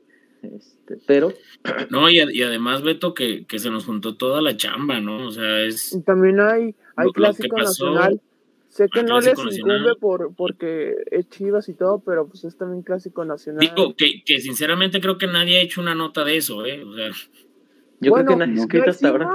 Ya Ni yo, por lo que salió de Chivas ah, y no lo hemos Ah, tocado sí. aquí. sí, Chivas sí, bueno, ya- pero eso es reciente, pero del sábado antes de lo que acaba de pasar hace unas horas, nadie habíamos hecho nada de eso. Nadie. O sea, Pero bueno. realmente todos los jefes y todos los, los directores, editores y gente de información está enfocada en ese tema. Para que entiendan la, el- el- la importancia que le estamos dando y que no estamos tomándolo como un juego, ni mucho menos. Falleció Tomás Boy, señoras y señores. Eh, el jefe Tomás Juan Boy Espinosa perdió la vida hoy, cerca de las 8.30 de la noche. Una complicación se le presentó el día de ayer justamente. Eh, lamentablemente pues perdió, perdió la lucha. Eh, yo creo que cada aficionado lo recordará a su manera, ¿no? No todos terminaron contentos con su última etapa. De hecho, bueno, aquella Gresca, eh, recordaron que se brincan a la cancha, justamente fue con él como estratega y Luis Gerardo Venegas tuvo que salir a, a- a defenderlo, ¿no? Pero es una persona a la que se le debe mucho deportivamente hablando. El hombre salvó al equipo en 2013, cuando estaba más que empinado el equipo. Y yo, creo, que, estaba peor que con, con Coca, ¿no? pero en aquel entonces sí había descenso. Sí. No, y además, Beto, descenso y el lo plantel que, que- Dios mío. o sea, Oscar hacía Razo cerrazo. Potenció, potenció el boliviano. Chávez, potenció Beto hacía, hacía jugar Oscar Razo que tenía la rodilla destrozada y ahí se nos No, infiltraba y lo hacía jugar. Increíble. Personalmente yo también lo recordaré por, por, por algunas cosas que en el día a día, los martes, todos los martes hablaba Tomás Boy, siempre tenía algo que decir, los las declaraciones que daba Tomás, los gestos, las pláticas fuera de micrófono. eh, Ese- yo creo que... ese- dime, ese- perdón que te interrumpa, Beto, ese video de que Freddy comp- compartió de un clásico tapatío. Estoy muy feliz, decía Tomás. me siento feliz, decía Me siento Tomás. feliz, Sí, perdón. acaba de ganar video- un clásico. También el, el video de, de los goles que festeja en la esa- ese partido épico contra León. Contra es uno León. de los, de los mejores partidos en cuanto a emoción que ha jugado Atlas últimamente. Sí, la, la, verdad, aunque a muchos no les guste, para mí, y, y ahorita que estaba haciendo una nota precisamente de, del paso de Boy con, con Atlas en las tres distintas etapas que tuvo, de la década pasada, pues creo que es el mejor, o, o está en debate en ser el mejor técnico de Atlas de la, de la década pasada junto al profe Cruz. Ahora, Freddy, el Atlas de 2013 de Boy, yo creo que desde aquel entonces y hoy con este equipo de Diego Coca, ningún aficionado se sentía tan reflejado en la cancha como con eso. O sea, porque el profe Cruz se fue porque a la gente no le gustaban las formas. Uh -huh. Pero el Atlas de 2013, yo creo que no había aficionado rojinegro que no se sintiera identificado. No jugaba bien. Para los que dicen que el cocamión y demás, bueno, el de Boy era casi igual. Pero tenía una injundia para jugar, por no decir la palabra. Y yo creo que todo aficionado rojinegro se sentía identificado porque sabía que a cancha donde se paraba, cancha que iba a ser una patada en las bolas ese equipo. Pues, ¿Se acuerdan del partido ese de en, el, en la segunda etapa de Boy, en ese del 2000, 2013, cuando le va a ganar al Toluca en el Nemesis, que tenía años que el Atlas no podía ganar allá? Ay, a, a ese partido sí refleja mucho también ese equipo tenía mucha suerte. Se re, no, pues la, es, es, la foto el, que el compartió Beto. el partido contra ah, América. Cardoso. Sí. El partido contra América también de ese torneo que este con un autogol lo gana el Atlas, con el penal de Bravo, que para los que no fueron a ese estadio recordarán la narración de Rafael Carretero. O sea, ese, ese equipo, ese equipo de 2013 tenía bastante magia y al final para mí sí terminó siendo, no sé si estaba muy chico todavía, pero sí terminó siendo muy mala suerte como quedó fuera contra Santos en cuartos de final. Pero a mí me gustaba mucho cómo jugaba ese, ese Atlas de 2013. No, y además, como dijo Beto, compañeros y gente que está acompañándonos, ese Atlas tenía mística y aparte la gente se sentía identificada. O sea, era un Atlas que la gente iba a verlo y disfrutaba, el estadio estaba lleno, eh, todo inició mal y todo acabó muy bien, o sea, en cuestión de lo que fue como el proceso. Recuerdo que, que aquella playera, Beto, cuando la presentaron, ¿te acuerdas que la gente se quejó que porque no le gustaba, porque era la de, la de Freddy? La playera se ahorita, muy rápido, la gente no la sigue hasta la fecha buscando. O sea, ese Atlas tuvo chispazos que, que en pocos Atlas hemos visto, digo, a diferencia de lo que se, se vieron a lo mejor con, en otros equipos que, que que tenían planteles, planteles de mayor calidad o cuestiones así. Ese Atlas eh, tenía el, el, tema de la defensiva, que el chino Millar este, te sacaba un chispazo de algo de la chistera, jugaba muy bien aquel Atlas y, y creo que todos disfrutábamos mucho aquel Atlas de, del jefe Boy. Eh, sinceramente a mí era uno de los técnicos, eh, digo, a mí me ha tocado cubrir Chivas desde que yo entré con, eh, con Beto a, a, a Presport, que Beto me invitó a Presport y, y, me dice, vas a cubrir Chivas y recuerdo que aquel momento que me tocó que Tomás Boy dirigía al Guadalajara, lo, más, lo que más me divertía esos días que había conferencia de prensa era cuando se terminaba y no porque dejara de hablar el, el, el, jefe Boy, porque el jefe Boy se paraba y, y, nos esperaba para ir a platicar y nos contaba anécdotas, ¿no? De que, de que Claudiño era borrachísimo y que un, le tuvo que comprar un departamento a su, esposa para que lo dejara tomar, que porque ya llevaba tres estatus chocados. Era, era un personajazo, ¿no? También aquel, aquel partido cuando Guiñac le decía que él era el número uno, o sea, tenía una personalidad única Tomás Boy. De aquel momento cuando se peleó con Pedro Caixinha, también cuando vino aquí en el Jalisco dirigiendo a Cruz Azul y nos festejó los goles cuando se acabó el partido. ¿Te acuerdas, Beto, que le hizo así como, sí. como bailarina? Y, de, y, yo, y yo te lo juro que decía, qué chulada Tomás, o sea, eh, eh, era un personajazo y, sinceramente era uno de los técnicos que, que si, así como la gente estaba de que no, miren, el chavo Alustiza, cómo me hubiera gustado que fuera campeón con el Atlas, si hay un técnico que me hubiera gustado ver campeón con el Atlas, era al jefe Tomás Boy. Mucho, mucho recuerdo, ¿no? Creo que también se acordarán de esa temporada.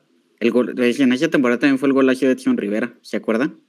Y el sí. gol hacia Bravo contra Monterrey. Ah, sí. Correcto. El de, el de Rivera fue con, con Atlante, que había fallecido su mamá, me parece, días antes de. Sí, se había fallecido. De Las hecho, declaraciones sí. de Boy, por ejemplo, me acuerdo mucho la de el equipo juega ballet. Eh, pero le esa gusta la quebradita. etapa, ¿no? Con, con problema. Libertado- la de Libertadores. Y es que también, cuando estaba, y me remonto a la nota que hice, cuando estaba haciendo, o sea, llevó al equipo de nueva cuenta a Libertadores y eh, para mí sí tuvo mala suerte. Vean el grupo que le tocó esa vez al Atlas. Ese grupo era infernal.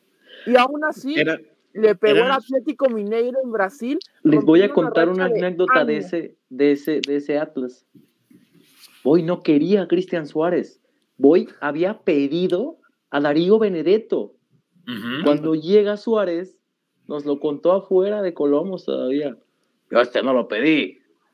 Está muy gordo. No juega nada. Yo quería a Benedetto. Y le llevan al Chivo Suárez, pero Boy quería a Darío Benedetto. Nada más alcanzó para el Chivo Suárez y Boy no lo creyó. Yo no lo pedí. Y Así te metió dos goles. Y de- metió, el el- del me acordé Mineiro, ahorita que dijiste de la Y lo Libertadores. metió, metió gol en la cancha de Lobos WAP, nada más no me acuerdo si fue a, a Lobos o a Puebla. No, pues que Ah, ese gol a. Mineiro le quitó una racha de no sé cuántos años. Sí, sí, sí. Invicto Copa 37, Libertadores. creo- no Pero me acuerdo Boy- si eran 37. El 37 grupo, años. Él había pedido a Darío Benedetto y te lo contaba, obviamente fuera de cámaras, ¿no? Oye, para que Pero te se decía, acuerden, yo no lo pedí, está gordo. mira, el mira cómo son las cosas. Era Colo Colo, Atlético y Indip- Independiente de Santa Fe. Con tres Colo Colo, grandes de, de Sudamérica te metiste. de- deja de eso. El, el Atlético Minero venía a ser campeón de la Copa de Brasil. Colo Colo y Independiente de Santa Fe venían a ser campeones de su respectivo Era un grupo de campeones. Era un grupo Sí. de campeones. Y el Fíjate, Atlas por ejemplo, en ese tiempo. Una anécdota que les voy a compartir también con Tomás, no se va a olvidar nunca. Los primeros días en la madriguera, eh, la gente que no ha podido ir, o la gente que más o menos la conoce por fotos, por, la- por ejemplo, cuando, ahora que la Atlas ha estado subiendo las fotos, si tienes por ahí, Kike, una foto de, de ahora que Atlas lo despidieron para ir a Querétaro de las Ah, escaleras. sí.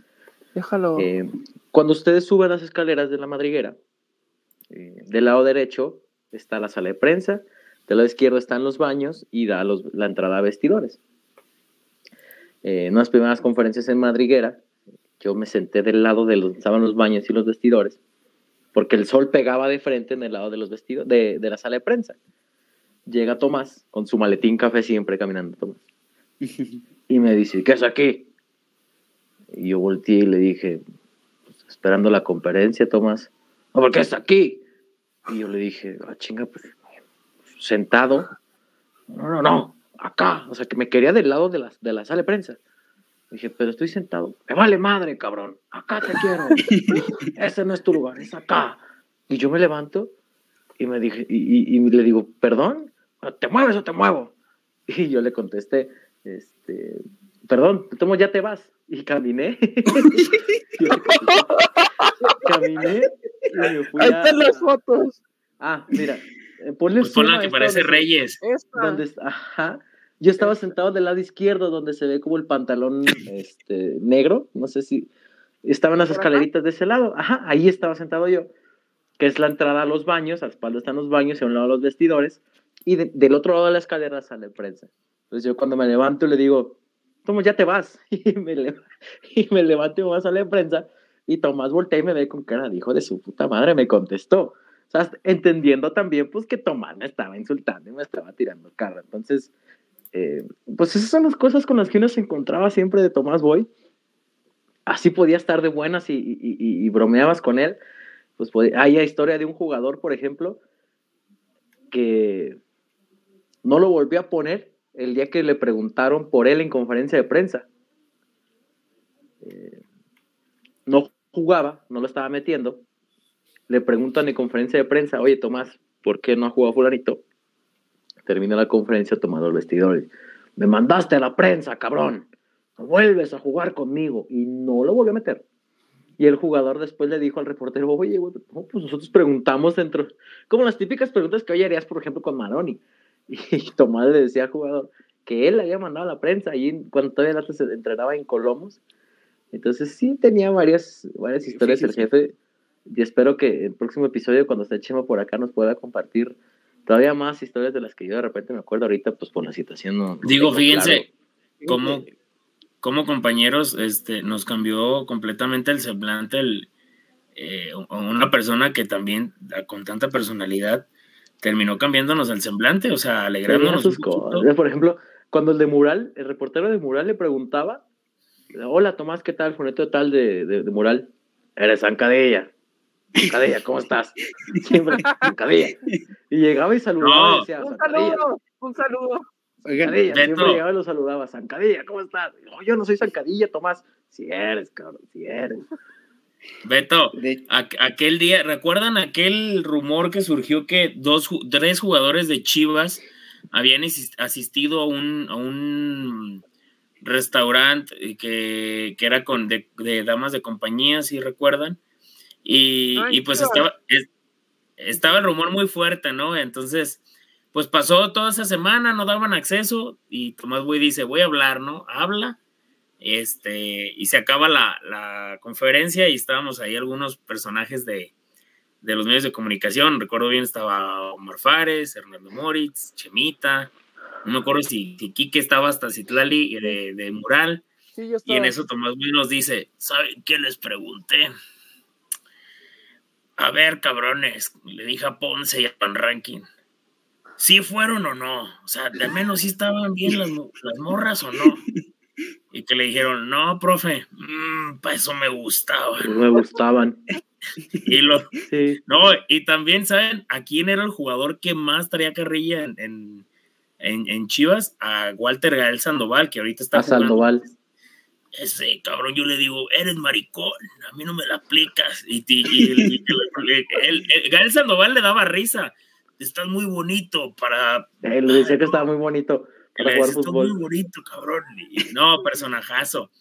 por ejemplo, acá preguntan eh, que si es cierto la de, de tomar fotos con él. Cuando la gente llegaba, me tocó muchas veces, tomar una foto. Siempre le decía, o traigo, me quieres que te dé, tengo fotos. Y la gente siempre se quedaba como de, puta, no, ándale pues, tómala rápido. Pero siempre te contestaba, no traigo, no traigo fotos. Eso sí es cierto. Eh, de hecho, aprovechando aprovechando el espacio, pues, y el momento de esta remembranza de Tomás Boy y su personaje, pues, quisiera comentar una anécdota que también cuenta eh, Eddie Brambila. Recordarán su paso por los rojinegros. Sí. Peri Brambila. Eddie Brambila cuenta en un podcast del Twitter Under. Me aprovecho para mandarle un saludo a Twitter Under Atlas y al Twitter Under en general. Y si alguno nos escuche. Eh, Eddie Brambila cuenta que cuando llegó, en una concentración, creo que era pretemporada, llega y, se, están formados para recibir la comida y Tomás se le mete a, a, a Brambila. Y le dice, ah, pase, profe. Y, Tomás le dice, lo voltea, le dice, yo no te pedí, chaparrito. Así, así Eddie Brambila la cuenta. Yo no te pedí, chaparrito. Y para ti soy Tomás. Dime Tomás, no soy profe. Ah, está bien, Tomás. Y así quedó con Eddie Brambila. Y Eddie Brambila cuenta que jugó un partido de pretemporada porque hubo problemas de logística con el transporte, algo así, que le tocó jugar y que Tomás al final sí le dije, eres bueno, chaparrito. Y ya de ahí comenzó la, la, historia. Un, un contra Querétaro. Por cierto, ¿saben cuál es clásica, por ejemplo? Él se ponía mucho como ejemplo a los jugadores. Cuando algo no le salía, yo era un crack. Siempre les decía, yo lo hacía así y yo podía hacer esto. O sea, siempre se ponía como ejemplo a los jugadores. Hay muchos a los que no les gusta eso, evidentemente, pero él sí se ponía como, y en mi tiempo, yo podía hacer esto. Oye, Beto, Vamos a tratar de invitar a, alguien que, que, haya sido dirigido por Tomás este, para que nos cuente aquí lo que les estamos diciendo, para que vean que no es mentira. O sea, dentro del medio conocemos ese tipo de historias, pero que alguien con un mejor valor, un mejor nombre que nosotros nos pueda, les pueda contar a la gente que está aquí todo lo que estamos diciendo. Oigan, ¿saben cuál también es muy buena?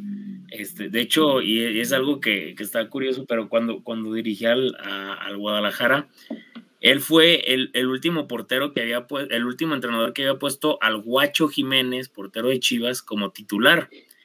Y para un partido y lo ganó. Y, y, nos dijo, no, yo, este, el Guacho, nomás no digan nada, pero trae más que Gudiño y que Toño. Toño me gusta mucho, pero se me va, se me pierde. Y el guacho es bueno. le pules dos, tres cosas. Y, y le dijo Ramón Estrada, aquí también le mando un saludo, le dijo, oye, pero ya está algo grande. Digo, pues ¿cuántos años tiene? Dijo, tiene 27. En ese tiempo le dijo. Le quería pulir. No, es que él pensaba que era de 22, 20 años. No sé por qué. Tenía poquito, o sea, tenía poquito que estaba trabajando con él, no me acuerdo por qué el guacho. Y le dijo, ah, no, entonces no, no, no, un partido, dos más y a chingar a su madre. El Guacho jugó dos partidos, ya, ese partido que ganó, otro partido pero contra Tigres y lo cepilló otra vez. No, chulada, personajazo. Le quería pulir muchas cosas a los 27 años, pero bueno, ahí está, ¿no? El tema de, de, de, Tomás Boy, el tema de Querétaro. Comenzamos a, a despedir esta edición del podcast de Rojinegro. El Atlas juega este viernes en contra de los Bravos de Juárez comentar, hacerles algunos anuncios parroquiales, eh, que a partir de, este momento lo que estaremos intentando hacer con la cuenta, primero queríamos hablar con ustedes, dar la cara, por así decirlo, y entonces sí, a partir de este momento la cuenta en Twitter estará publicando el tema de las rifas, que nos han pedido mucho este, que, le demos difusión las rifas que están haciendo de los jugadores eh, para recaudar fondos, las cuentas directas también están haciendo esto de las rifas, no tiene nada que ver con lo que pasó en Querétaro, pero recordarán a Priscila Padilla, que fue campeona con Chivas Femenil, y que su papá le diagnosticaron apenas cáncer, y a Blanca Félix, la portera de Chivas, ya donó, me parece, unos guantes y una playera. Y Pepe Hernández donó, una camiseta de campeón con el parche, ustedes eh, si quieren con el parche de juego, vaya, firmada por todo el plantel entonces estaremos también eh, compartiéndolo a través de la cuenta del podcast, eh, las cuentas de las familias, para si, ustedes quieren donar, ahí las vamos a estar compartiendo, porque por aquí nos preguntaban que si nos cae a nosotros y nosotros lo podemos donar, eh, no tendríamos ningún inconveniente. Lo que pasa es que, por ejemplo, cuando ustedes hacen las donaciones a través de YouTube, YouTube retiene una parte de impuestos ya no llegaría el dinero completo de la manera en que debe de llegar. Así es que mejor. Y aparte no, no nos llega el dinero, o sea, si al tiempo llega hasta el mes. Ajá. Entonces preferimos, les ponemos las cuentas ahí, como ya las mostramos aquí, las cuentas de Twitter, de Instagram, de Facebook, y em, para que vayan, donen, eh, también el tema de las rifas. Y otra cosa que me han preguntado mucho, si vamos a seguir con las dinámicas de los pases rojinegros. Eso sería de alguna manera incentivar a la gente a que vaya al estadio no hemos hablado nada al respecto. Este, yo no lo he hablado con ninguno de ellos. De hecho, seguramente ahora que lo empiezas a, decir se sorprendieron.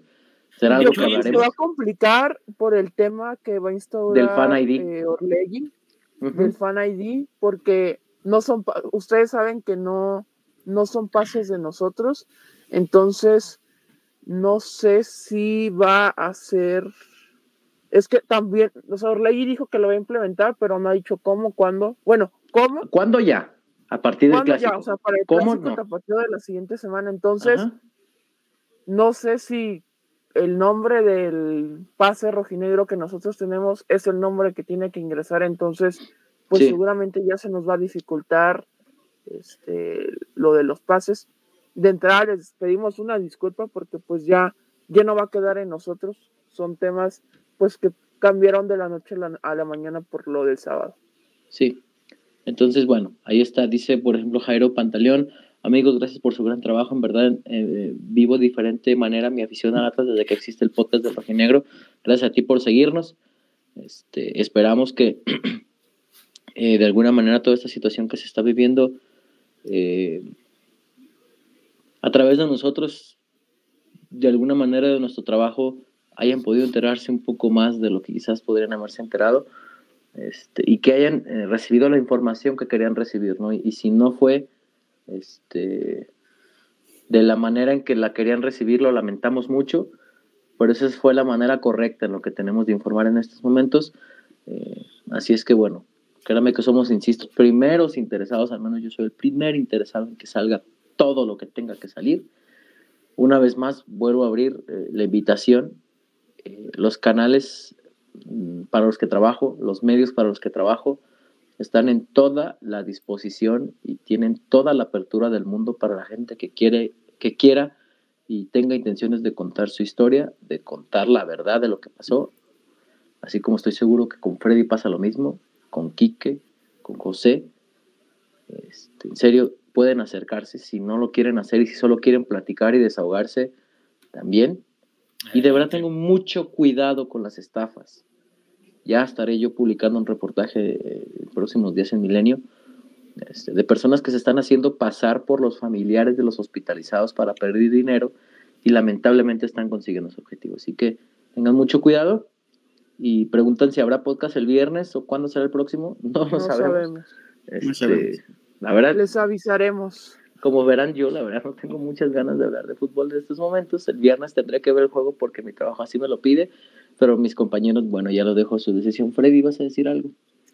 Ah, no, este, no, nada más reforzar lo que mencionaste y, y agradecerle a las personas que, que, entendieron pues, por lo que, lo que les comentábamos al inicio del programa. Digo, ya eh, cambia un poquito el semblante por, por todo esto que recordamos del, del buen jefe Boy, pero agradecidos con, con, su apoyo, con su empatía eh, por lo que se está viviendo y por no juzgarnos, por no criticarnos, por no señalarnos.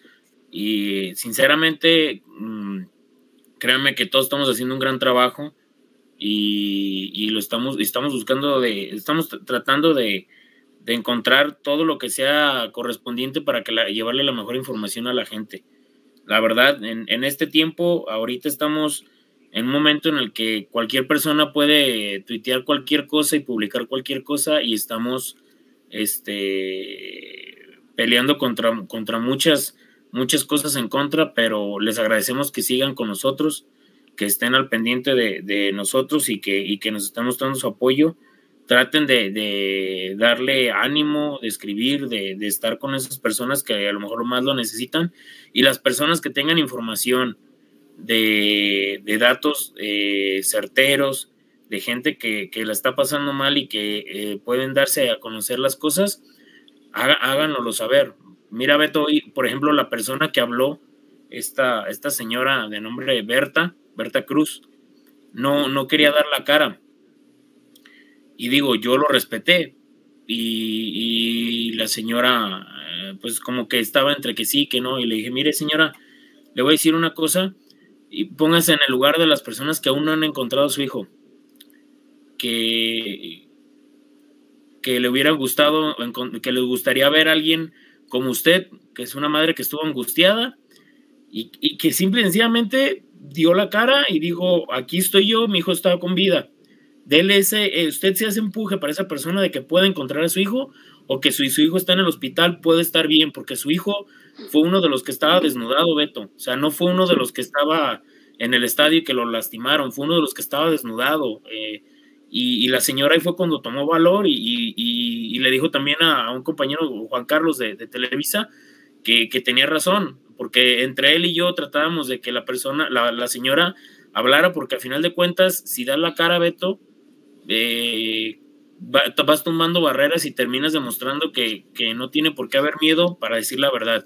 Y la señora lo hizo y sinceramente eso va a servir, Beto, tarde que temprano va a servir. Entonces todas las personas que sepan algo, que tengan algo de información, háganla saber con cualquiera de las personas de medios de comunicación, ya sea con Quique, José, con Beto, con Chema, con quien sea.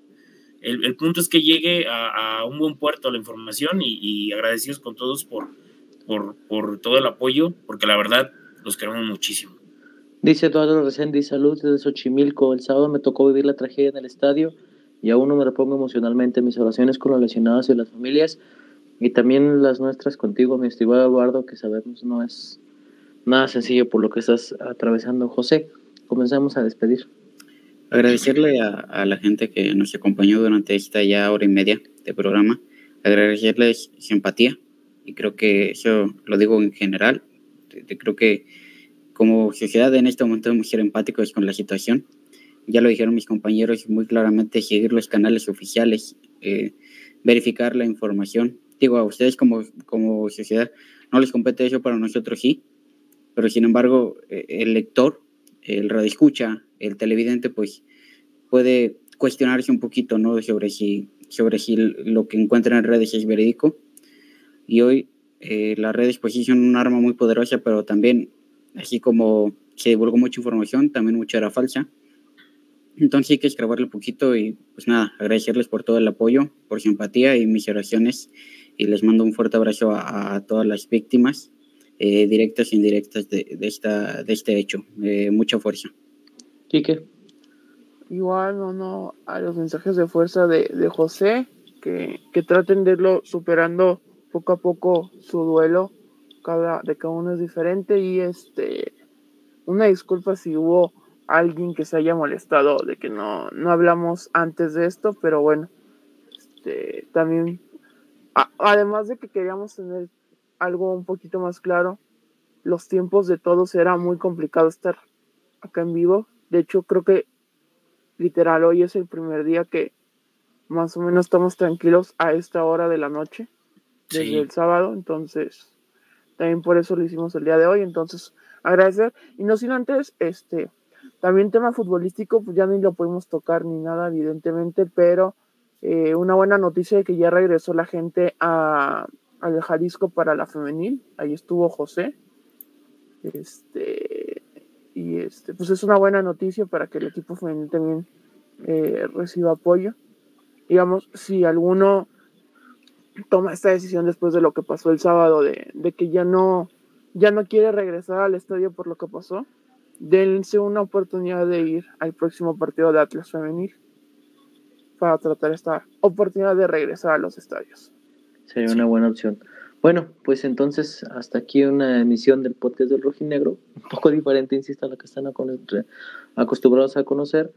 Estén atentos a las redes para la próxima emisión, atentos a las redes para el tema de... Oigan, compañeros. Y demás. Dime, Freddy. Para finalizar, digo, veo aquí y, lo cito, digo, a los compañeros de Oro de Marcar de Jalisco TV, que Camilo Vargas estuvo visitando a algunos aficionados eh, que se encuentran en rehabilitación y en el hospital. Eh, ah, caray, tenemos acá un mensaje en coreano, perdón, pero este eh, Camilo Vargas estuvo en el hospital con algunas de las personas que estuvieron, que se vieron afectados en, el brote de violencia del pasado sábado ahí en el, en el Estadio Corregidora y bueno, digo, qué, gran detalle, digo, para, para también a las personas que estaban un poco... Eh, ¿Indignados? Eh, no, no, no indignados, pues es que a veces también ve tú, Quique, los, los aficionados no saben cómo reaccionar, es como, cada quien lo reacciona diferente y es cierto. Digo, así hasta el Beto y yo ahí nos andábamos peleando ahí el otro día, imagínense cómo, cómo, cómo, o sea, hay gente... Difícil. O sea, no, no, no sabes cómo manejar a veces las emociones y, digo, qué bueno que para todos estos aficionados que estaban dudando, pues ahí está un buen gesto de Camilo Vargas. Aquí, aquí aprovechando, aquí tengo la, foto, le sigo una página de aficionados. No sé si por ahí. Ahí, está, mira. Sí, ahí se ve. Es todo lo que tenemos que decir al respecto de, la situación. Por lo pronto, hasta aquí entonces la emisión del podcast de Rojinegro y solamente para finalizar eh, con este mensaje, recuerden todos juntos, paso a paso. Nos vemos.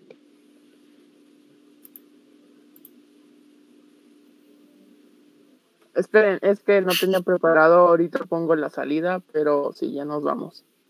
Se trabó un poquito esto, pero ya nos vamos. Una disculpa. Nos mucho. Adiós.